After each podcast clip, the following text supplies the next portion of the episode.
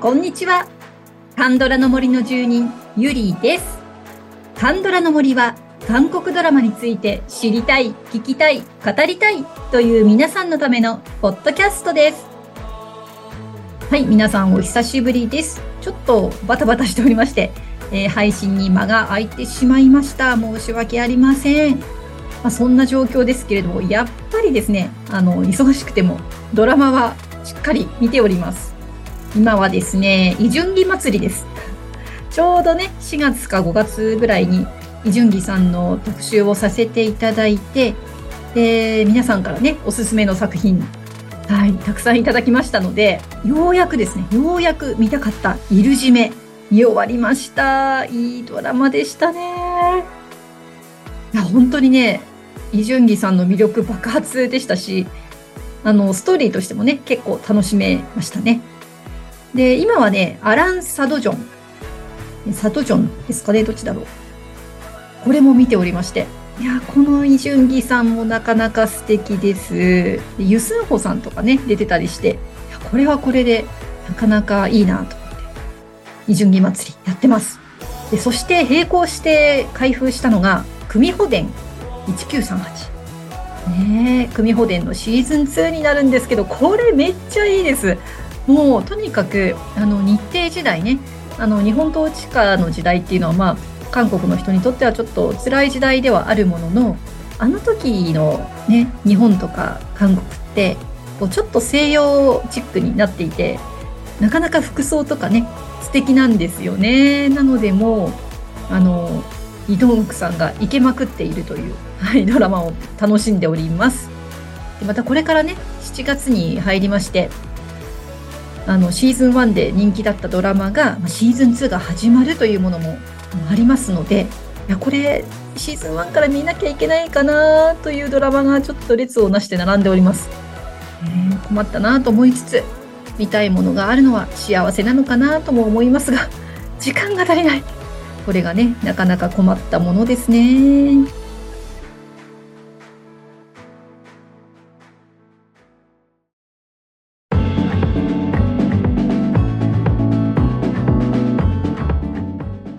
えー、本日の特集でございますが、話数の多いドラマ特集です。これはリスナーのハッカーメさんからのリクエストになります。ありがとうございます。アンケートはですね、しんどかったけど頑張った。あなたの印象に残った話数の多いドラマについてご自由に語ってくださいという内容でした。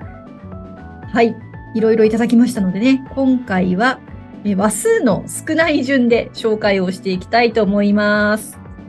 ということで、まず最初にご紹介しますのは、えー、まずね、16話からいきたいと思います。まあ、16話といえば、カンドラの定番の話数。まあ、長いのかと言われると、カンドラの中では、まあ、えー、一般的なという言いますか、一般的なんですが、でも長いですよね、16話。私16話の最近なかなかあの根気なくなってきて、うん、見れない時もあるんですけど、はい。まあね、あの人の感じ方次第だと思いますので、まず16話からご紹介していきます。えー、お一人目はシェルさんからいただきました。先輩、その口紅塗らないでです。ね、これネトフリではね、32話なんですよね。はい、ではコメントいきましょう。最近見始めました。30分ドラマでサクサク進みそうと軽い気持ちで見始めたのですが、何とも言えない心の揺れとか、この人とこの人の関係ってとかが気になっています。今心が惹かれているのは、孫兵衛の元彼の意地心。少し影を感じる彼、なんとなくかわいそうで、そばで守ってあげたくなります。ネットフリックスでは32話で他のサイトでは16話と書いてありました。話数の多いに当てはまらないかもしれませんが、エントリーします。アイシェルさん、ありがとうございます。あの、ソンベリップって言われてるやつですね。はい。先輩、その口紅塗らないで、2021年 JTBC のドラマです。これね、見たいなと思ってるんですよ。あの、ウォンジナちゃんがね、私大好きなので、ウォンジナちゃんとロン君でしょいやー、これはなかなか良さげなラブストーリーだよなと思っております。ねネトフリ32話ですよね。ちょっとやっぱり話数を見ると少し尻込みしたくなっちゃう話数ですけど、やっぱりね、ちょっと見てみたいなって思いました。ありがとうございます。はい、では次の作品いきましょう。これも16話ですね。えー、テレビ版では24話だったということで、ゆきさんからいただきました。よくおごってくれる綺麗なお姉さんです。コメントいきます。この作品は全24話なので、そんなに話数の多いドラマではないのですが、中盤の展開がちょっとシャレにならないほどヘビーで、しんどかったけど頑張ったに該当するので書きました。タイトルからヌナとの軽い恋愛ものかくらいの軽い気持ちで前情報なく開封し、お初のチョンヘインに萌え萌えしながら楽しく見ていたのですが、徐々に雲行きが怪しくなり、中盤結婚にまつわる母親の圧と職場のセクハラ、パワハラ描写がかなりしんどくて、ものすごく疲弊してしまい、カンドラなのに、かっこカンドラなのに笑い、次をすぐに見るのはやめておこうとなってしまいました。なんていうか、ずーんと重いんですよね。で、メンタルが回復してきたら恐る恐る見るという感じで、完走までにものすごく時間がかかってしまいました。不穏な時の BGM がこれまた不穏なんですよ。顔に縦線いっぱい入れながら見ました。思い出しても疲れるし、再視聴の再生ボタンを押す時点で見る前からすでに披露している作品です。かっこ笑い。作中のチョンヘインの笑顔でチャージしながらじゃないと見れません。でも、すっごく好きな良い作品なんですよ。映画のような雰囲気で OST が強烈に良く、役者さんの演技も良くて、とよいよい尽くしのマイベスト作品なのですが、まあ、とにかくしんどかったです。笑い。頑張りました。はい、ありがとうございます、ゆきさん。そうでした、そうでした。今回のね、アンケートタイトルが、しんどかったけど頑張ったっていう前振りがね、ついていましたから、まあ、当てはまりますよね、この作品。ということで、はい、よくおごってくれる綺麗なお姉さん、2018年 JTBC の作品ですね。いやー、チョン・ヘインとソン・イェジンさんならこれ眼福すぎるんですが、そう、ちょっとね、噂には聞いてましたよ。あの、思いって。や、よく頑張りましたね、ゆきさん。ありがとうございます。はい、えー、ここでゆきさんからもう一作品来てますので続けていきたいと思います。はい、えー、この作品から本格的に話数の多いドラマになります。さあ何話かと申しますと50話です。えー、歴史ドラマ「マイ」です。チョスンさんの時代劇ですね。2012年から2013年にかけて MBC で放送されました。はい、それではコメントをお読みします。今、まさにチョスンウさんにハマっています。その流れで、マイ、完走しました。それまでの私は50話などと話数を聞いただけでご遠慮、さらに刺激もとっつきにくくて挫折続きでした。でも、マイのサムネイルで、秘密の森の種目とは全く違う馬に微笑むスンさん。見たい。見たすぎる。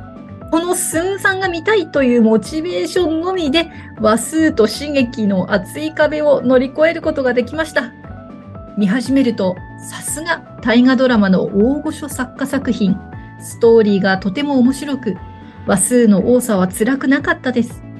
辛かったのは幼少期のエピソードが思いのほか長く、え、スンさんいつ出てくるの？とじりじりしていた前半ですね。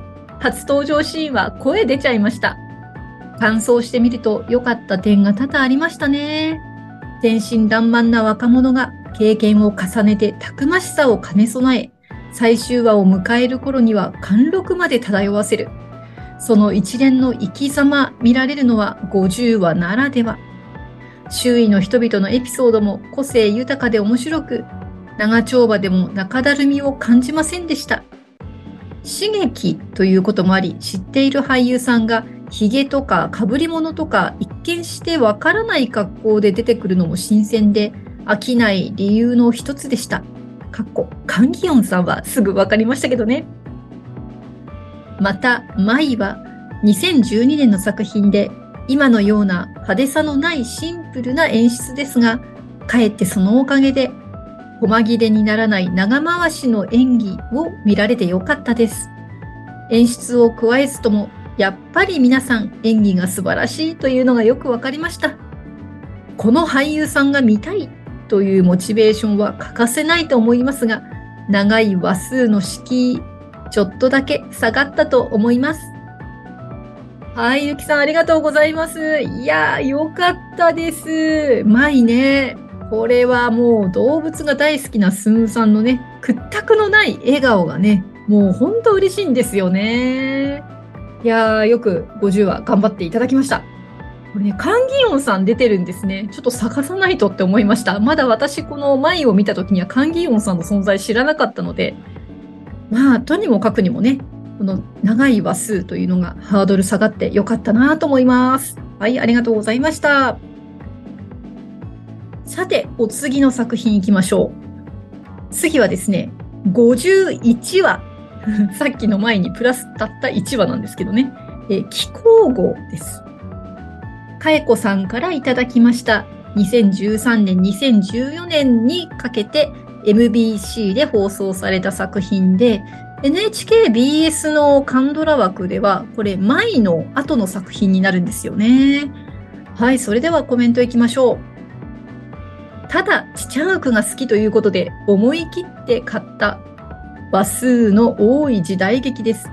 最後まで見るのにどれぐらいかかるかなと思いながら見出したのですが、次は次はと気になって、徹夜になる日もたびたびに、仕事に支障が出ないかとヒヤヒヤの毎日でした。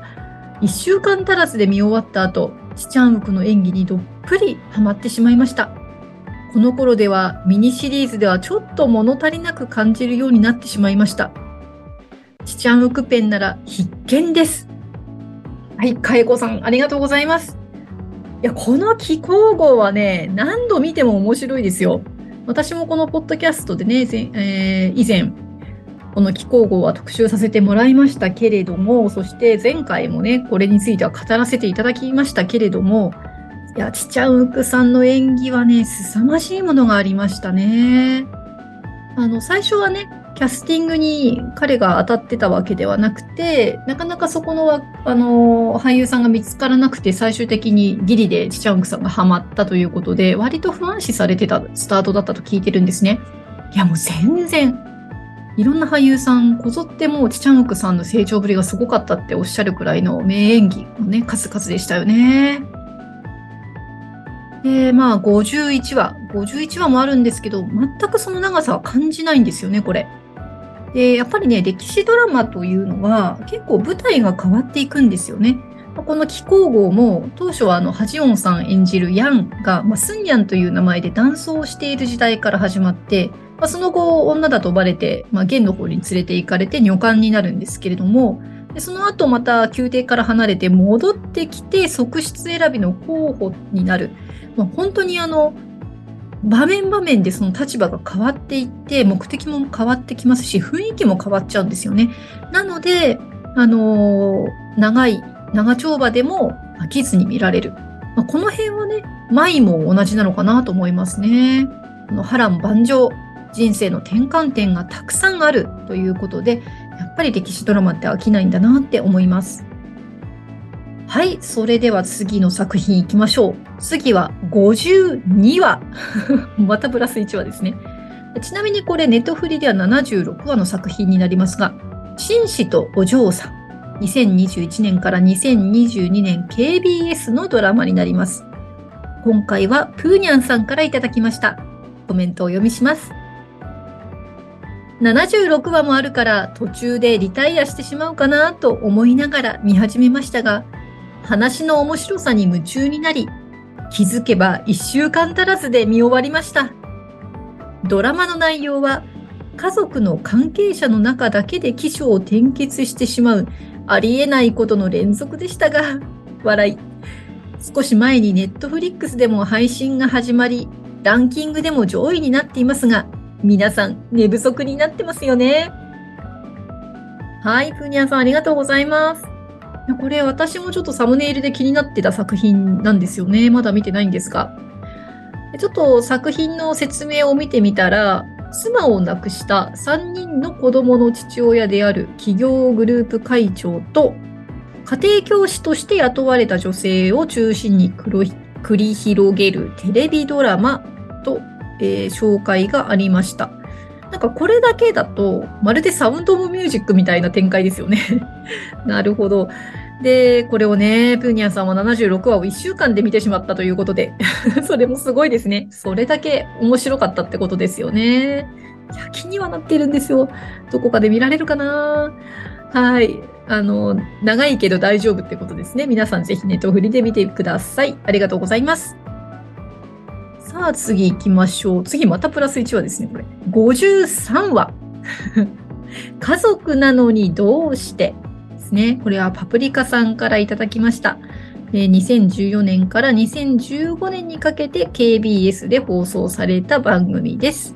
じゃあコメントいきましょう。1日1話としても2ヶ月以上かと思いつつ始めましたが、気がついたら終わってしまいました。今私が追っているドラマ、ロマンドクターキムサブの作家さんの作品と聞いて、なるほどね、と思っています。視聴前、サムネイルの印象で、面白家族のドタバタ劇かと思ってなかなか開封してなかったんですが、私自身の人生のある時期のことを思い出して、涙が止まらないところがありました。パプリカさんありがとうございます。いや、気になる振りですね。涙が止まらない時があったってことですね。気になる展開ですね、ドラマとしても。そしてこれ、パクヒョンシクとソガンジュン出てるじゃないですか。私の推し2人ですよ。ノーマークでした。これはどこかで見なければいけないですね。そしてね、気がついたら終わっちゃってたってくらい飽きずに見られそうということなので、ぜひ皆さんもね、あの視聴のチャンスを逃さないようにしていただけたらと思います。53話、家族なのにどうしてでした。はい、次の作品行きましょう。これ、えっ、ー、と、次はまたプラス1なんですが、54話。54話が2作品ですね、あります。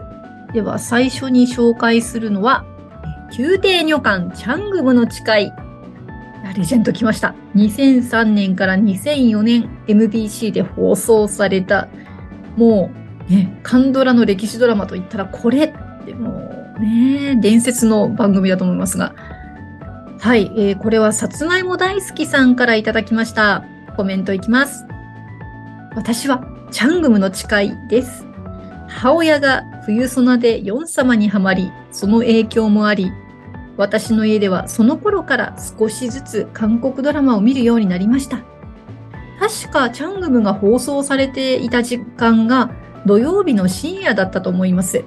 なので母と姉と私で3人で土曜日深夜はチャングムの誓いを見るというルーティーンになりました。ですが放送時間が深夜だったので小学生の私にとって放送前に睡魔が襲ってきて何度も姉に起こされ視聴するということも多々ありました。残念ながら起きれなかった時は、チャングムのエンディングの音楽、おならで起きるということも、すごく印象的な OST で今でも覚えています。ものすごく長いドラマですが、見応えはありますし、面白いです。小学生の私にとって、睡魔と戦った、ある意味ものすごく思い出のあるドラマです。はい、さつまいも大好きさんありがとうございます。ねチャングムの、そう、あの放送の時ね、覚えてますよ。多分私もそれで見かけてハマったんだと思うので、それが小学生だったんですね。私よりだいぶ若いな。はい。で、この作品ね、演出はイ・ビョンフンさんで、先ほどの舞の演出の方なんですよね。で、これも舞と同じで、まあ、チャングムの立場がいろいろと変わるので、飽きないなって思います。で、またね、史実をベースにしているところもあるので、あの4三軍のね、最初の方とか、歴史としても結構面白いんですよね。で、このチャングムの諦めない姿、この諦めない、諦めないで困難を乗り切ったところがスカッとするというところで、うん、長長いその話数も見られたような気がしますね。そしてこのおならというね、OST はもう私も忘れられない曲です。はい、さつまいも大好きさんありがとうございます。では次また同じ54話という作品に行きましょう。これは2009年 KBS で放送されたソル薬局の息子たち。時梅さんからいただきました。コメントを読みいたします。ソル薬局の息子たちはカンドラを見始めて数年という浅い歴で見ました。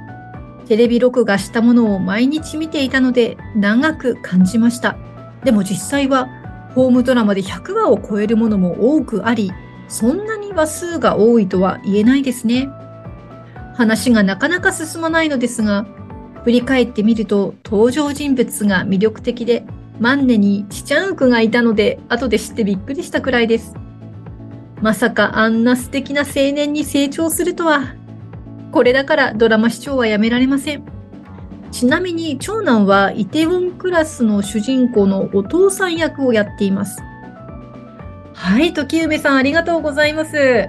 ソル薬局の息子たちですか。ね、この長男の方、これソン・ヒョンジュさんですね。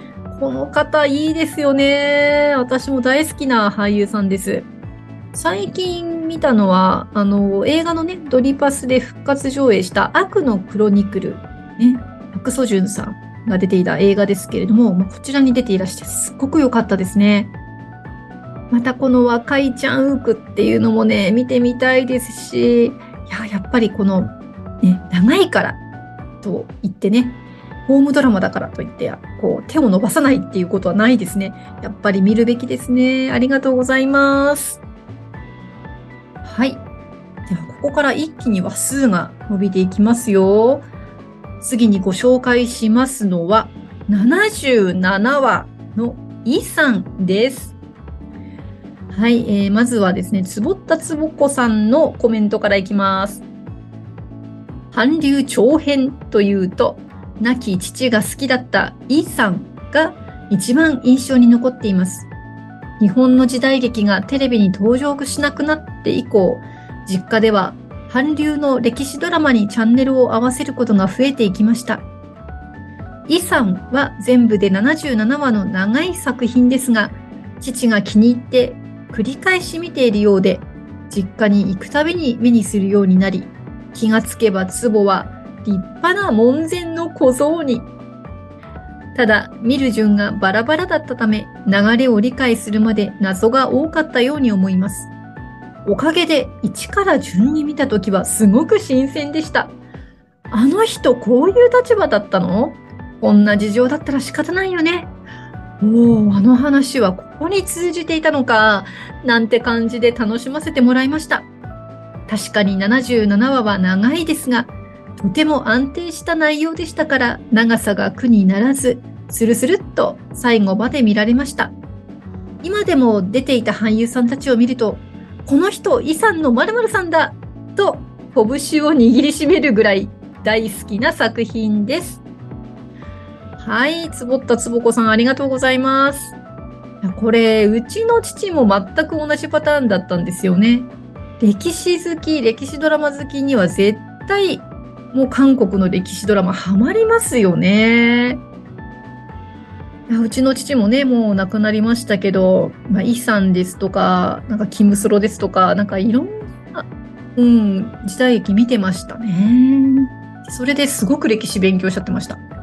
私たちもね、今あれこれ勉強して知識が増えた後なので、このイさん、もう一度見たらもっとわかることがね、多いかもなんて私も思っています。はい。さて、もう一人、イさんにコメントをいただいた方いらっしゃいますのでご紹介したいと思います。韓国ドラマ好きの18歳さんからです。コメントいきます。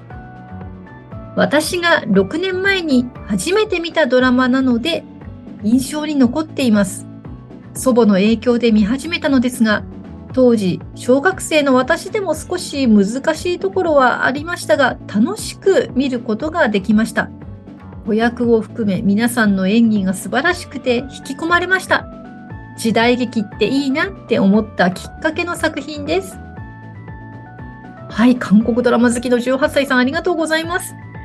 ね、6年前で小学生でね。はい。小学生で見てたのすごいですよね。いやー、これはなかなか77話小学生が見る歴史ドラマ。うん。あすごいですね。えー、イさんもね、これ、イ・ビョンフンさんの演出ということで、マイ・チャングムと同じですね。まあ、イ・ビョンフンさんの作品って、そういう歴史的なところとかシリアスなところもありますが、コミカルな場面っていうのも結構多いですよね。なので、小学生でもね、やっぱり楽しめるのかなって思います。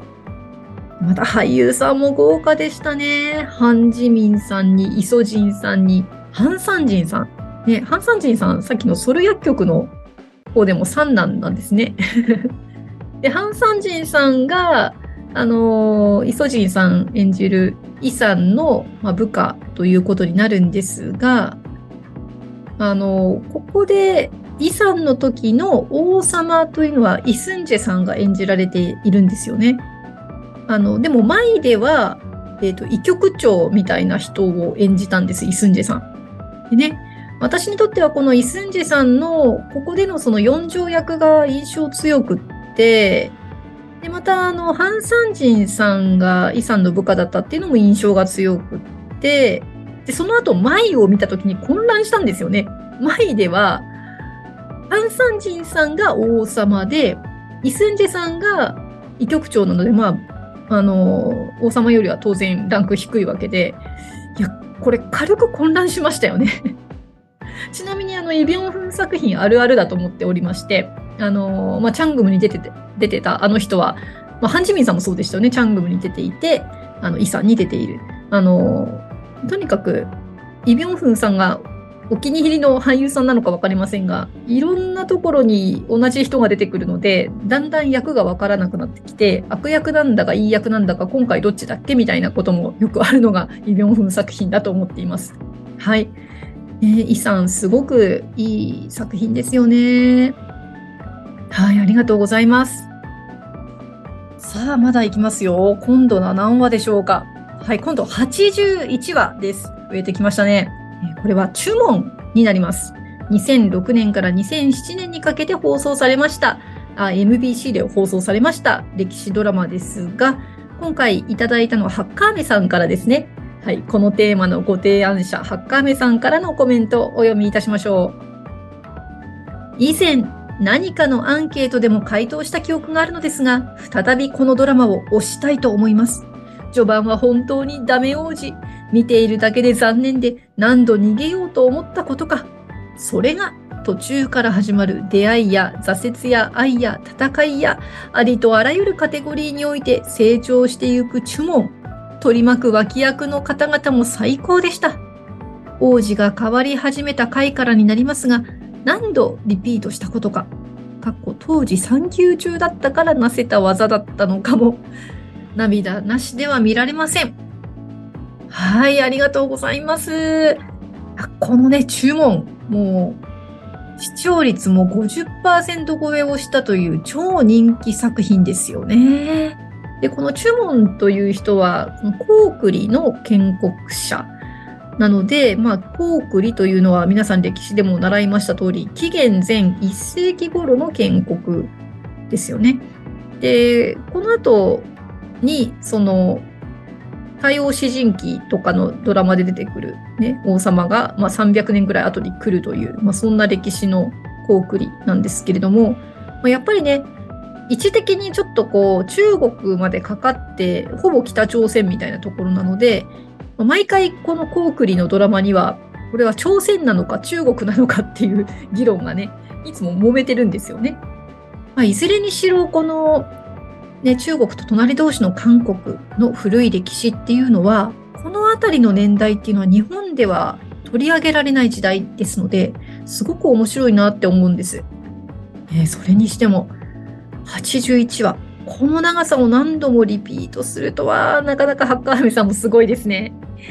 注文、これもね、やっぱり見応えあるドラマとして覚えておきましょう。さあ、次のドラマは一気に話数が増えますよ。これは124話です。ミョンソン皇后。2001年から2002年 KBS のドラマでした。かよさんからいただきました。ありがとうございます。で最初に補足しておきますと、同じ歴史ものでもさっきのチュモンとはもう時代が全然異なるんですよね。このミョンソン皇后は日本でいう明治大正時代の人のお話になります。はい。それではコメントをお読みします。最初、チョスンさんの出演したミュージカル、ミョンソン皇后を見る前に内容を少し知っておきたいなくらいで見たのですが、見出したらやめられませんでした。政治の権力争いのような感じで登場人物がそれぞれの考え方は違うのですが、どの人物の考えも深くうなずけたり、何より日本と朝鮮の昔の時代背景がわかり、とても勉強になります。二国間でこんなことがあったんだということが知れたのもきっかけをくれたスンさんのおかげです。はい、かよさんありがとうございます。えこの時代の韓国はね、中国、ロシア、日本に翻弄されていてで、さらに内部の権力争いもあって、まあまあまあ、すごい状態だったと聞いています。でちなみに、このミョンソン皇后の夫という人が、この李氏朝鮮26代目の王、高祖ですね。でじゃあ、1個前が誰だったかというと、25代目の王は、ドラマ、チョルインワンフの王様、チョルジョンなんですよね。でチョルジョンが32歳で急性、まあ、あの急に亡くなったので、高祖が、まあ、あの、王様になるわけですけれども、その奥さんがこのミョンソン皇后ということですね。はい。で、かよさんのおっしゃる通り、チョスンさんがね、あの、出演したミュージカルとしても知られていまして、確かなんか NHK でも特集されたことがあると聞いています。で、日本の歴史で言うと、これはあの、ビンヒ暗殺というふうに紹介を教科書でもされていまして、で、このビンヒというのがミョンソン皇后のことを指すんですね。まあ、本当に不幸なことだとあの思いますけれども、キョンボックン、ね、よく出てきますよね。あの、で、市朝鮮のあのドラマには必ずキョンボックンで出てきて、私たちも今はね、キョンボックンってあの観光でも訪れることできますけれども、まあ、ここで、このキョンボックンで日本人によって暗殺されてしまうんですね、彼女は。で、それで、彼女がとても悪い人物なのでと日本はこじつけて、暗殺をして日本の朝鮮支配の理由にしてしまったという、うんまあ、そういうきっかけになってしまった人物でもありますと。なのでね、とても興味深い歴史であり、あの私たちもね、あのこれ韓国の描き方と日本のあの捉え方と全く違うところはあろうかと思うんですけれども、うん、本当に学びたいところの歴史ではありますよね。なので、この124話、こうなってしまうのはまあ納得かなとも思います。本当にいろんな事件があった時代だと思いますしね。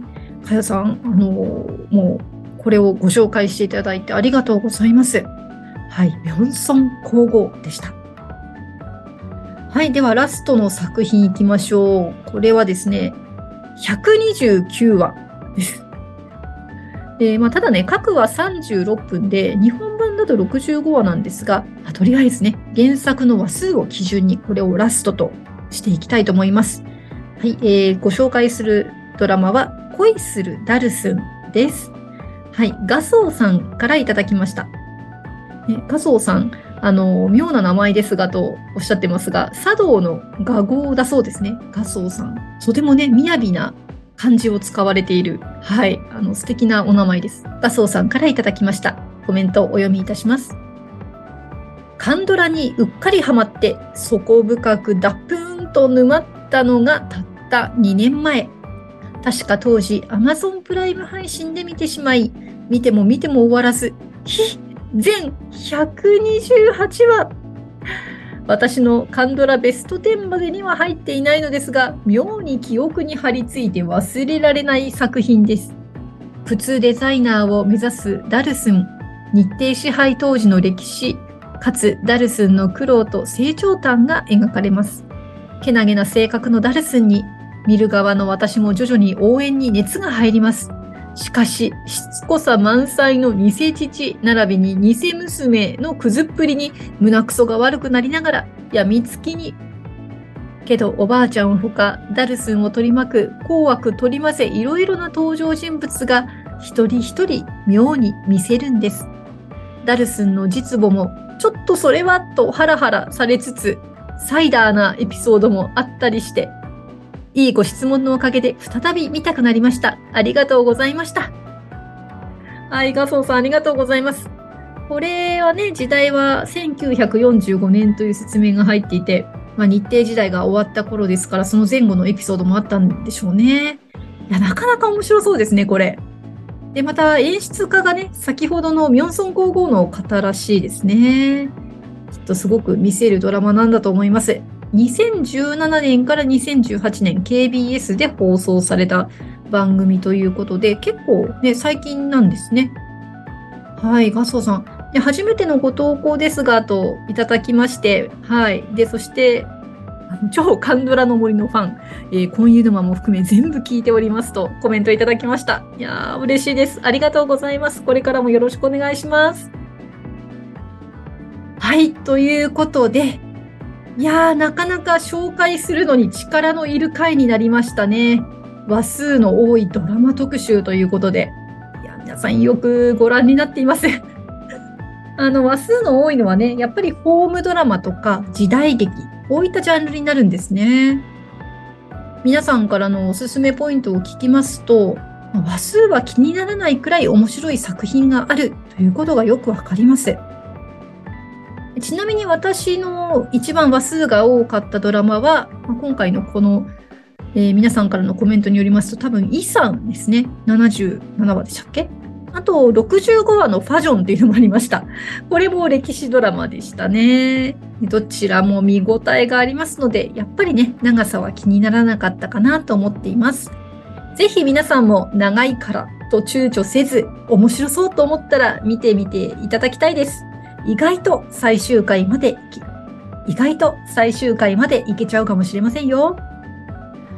はい、ここで Spotify の Music Talk でお聴きの方には1曲 OST をご紹介いたします。今日は宮廷女官チャングムの誓いからいきましょう。さつまいも大好きさんが睡魔と戦っていた時に流れていた曲、おならこのおならという言葉ですが、古い時代の言葉を想定して作られた言葉で、来てくださいという意味らしいですよ。それではお聞きください。